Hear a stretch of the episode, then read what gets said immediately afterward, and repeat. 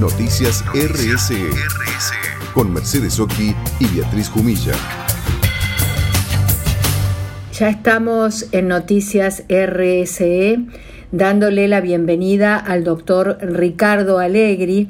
Él es un médico neurólogo, neurocientífico, psiquiatra de nuestro país, es jefe del Departamento de Neurología Cognitiva, Neuropsicología y Neuropsiquiatría del FLENI.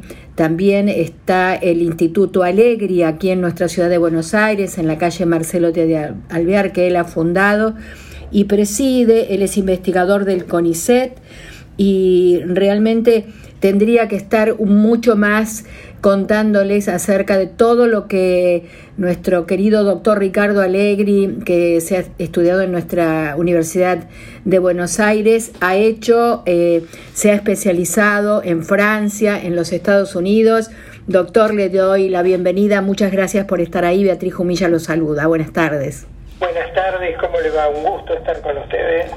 Gracias por atenderlo, atendernos, doctor. Y bueno, fundamentalmente con esto que estamos viviendo, que bueno, ha mermado, pero no, no finalizó el tema de la pandemia del COVID-19.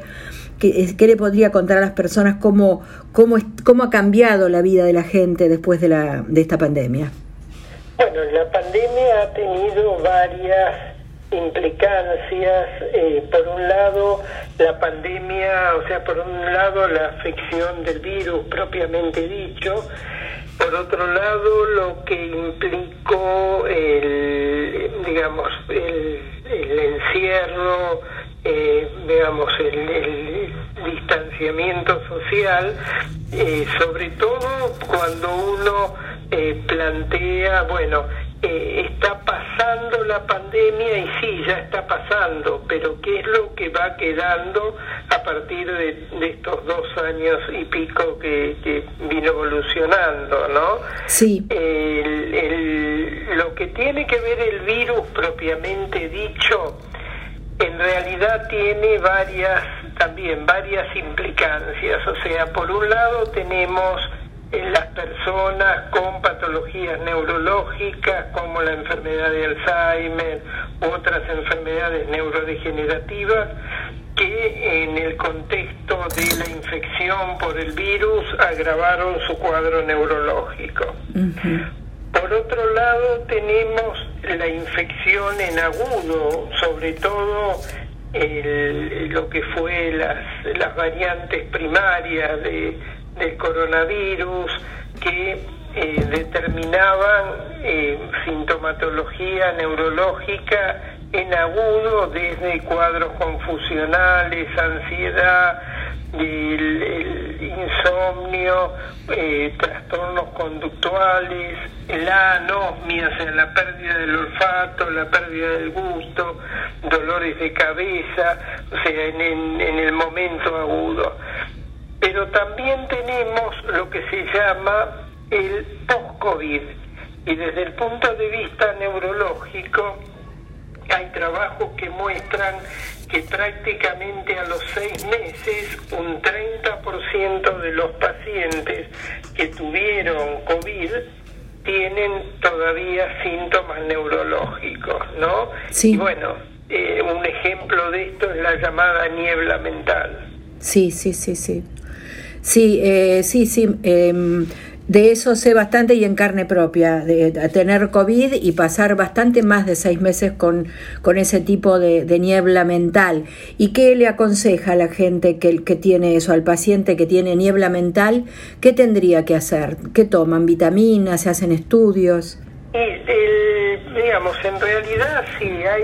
Eh, digamos, si el paciente tiene, en, realidad uno define la niebla mental como una situación en la cual el sujeto se siente cognitivamente distinto, como más distraído, menos atento, menos efectivo. O sea, uno no ve un deterioro mayor, no ve una demencia, no es eso. Es lo que describen los pacientes es que no están funcionando igual que lo que funcionaban antes de la, de la pandemia. Eh, lo que uno ahí en primer lugar debe ver es si el producto la aparición de esa niebla mental tiene que ver con un fenómeno psicológico, si el individuo está deprimido o está ansioso o está preocupado por la situación, o que también uno ve realmente desde el punto de vista neurológico que esto aparece. Eh, la mayor parte de los pacientes esto se va a ir limpiando en el tiempo, ¿no? Estas sintomatologías van cediendo en el tiempo, pero a veces toman, como decíamos recién, toman meses, ¿no? Sí, exactamente. Y en cuanto a la especialidad suya que eh, viene estudiando hace tantos años la enfermedad de Alzheimer, ¿Hay alguna novedad al respecto? ¿Alguna forma, algún eh, estudio como para saber si eh, la persona eh, tiene genealógicamente em, la, la, posibilidad de heredar la enfermedad o de saber antes de la enfermedad como para tratarla? ¿Qué nos podría contar al respecto con referencia? Sí, se está trabajando en, tanto en lo que es el diagnóstico temprano como en nuevos ensayos farmacológicos con drogas nuevas que están dirigidas hacia la enfermedad. Lo que es interesante es que estos estudios diagnósticos es lo que se llama los biomarcadores, o sea, son test que marcan en el individuo vivo lo que eh, el paciente tiene desde el punto de vista neuropatológico en el cerebro. esto lleva a que hoy por hoy sepamos que la enfermedad empieza muchos años antes de que se expresa clínicamente.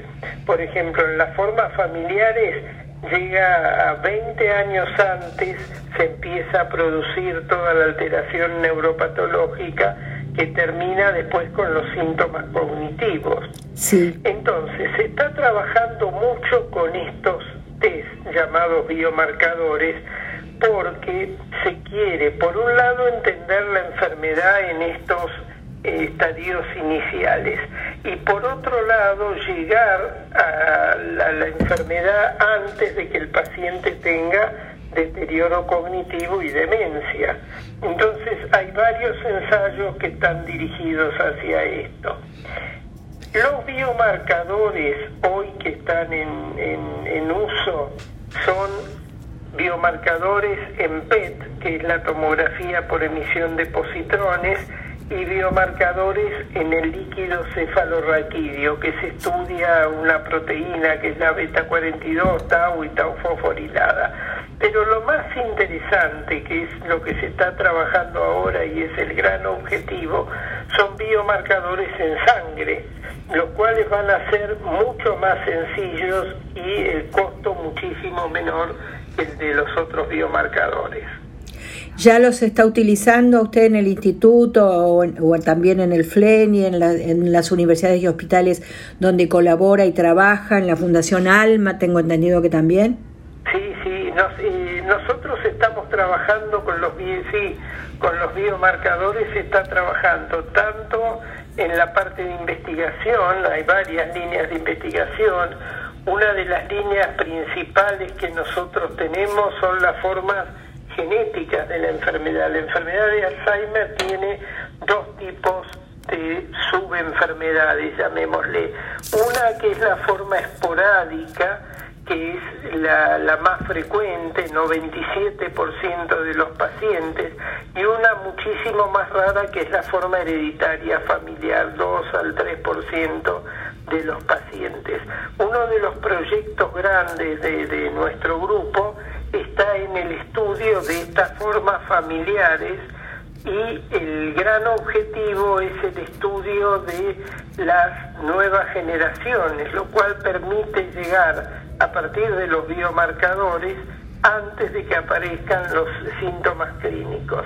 Y ya calculamos que antes de fin de año vamos a estar trabajando con uno de los proyectos de medicaciones estamos hablando de investigación, pero uno de los proyectos de medicaciones en estas formas familiares yendo muchos años antes de que aparezca la sintomatología. Después está la forma esporádica, que es la más frecuente, que es la que conocemos todos nosotros, que no tiene una herencia eh, directa familiar, pero sí a veces tiene algún factor de riesgo genético. Estas formas, de, digamos, de, llamamos esporádicas, también son estudiadas con estos biomarcadores y el grupo nuestro está trabajando en otro de los proyectos sobre estas formas. Qué interesante y qué novedoso. Le agradecemos mucho que nos eh, adelante toda esta información. Y por último, ¿qué le diría a, las personas que han eh, padecido la, la enfermedad de COVID-19 y sienten esa neblina, esa rareza? ¿Cómo tendrían que tratarse o a dónde tendrían que acudir? En primer lugar, lo que yo sugiero siempre cuando uno tiene alguna sintomatología es consultar con el profesional, consultar con su médico de cabecera y si el médico de cabecera lo, lo considera pertinente, ver al especialista. Bien. Es importante, en primer lugar, definir qué es lo que está pasando. Sí. Después está la otra, el, el otro paso, que es la posibilidad de trabajar desde el punto de vista neuropsicológico, desde el punto de vista de ejercicios cognitivos, ayudando a que esto, eh, digamos, evolucione más rápido, llamémoslo. Bien, bien. Le agradecemos muchísimo que nos haya atendido. Eh, muchas gracias, doctor Ricardo Alegri. Un abrazo hasta todo momento. Bueno, muchísimas gracias. Adiós, doctor. Adiós. Gracias. Seguimos en Instagram, Facebook y Twitter. Arroba Noticias RSE.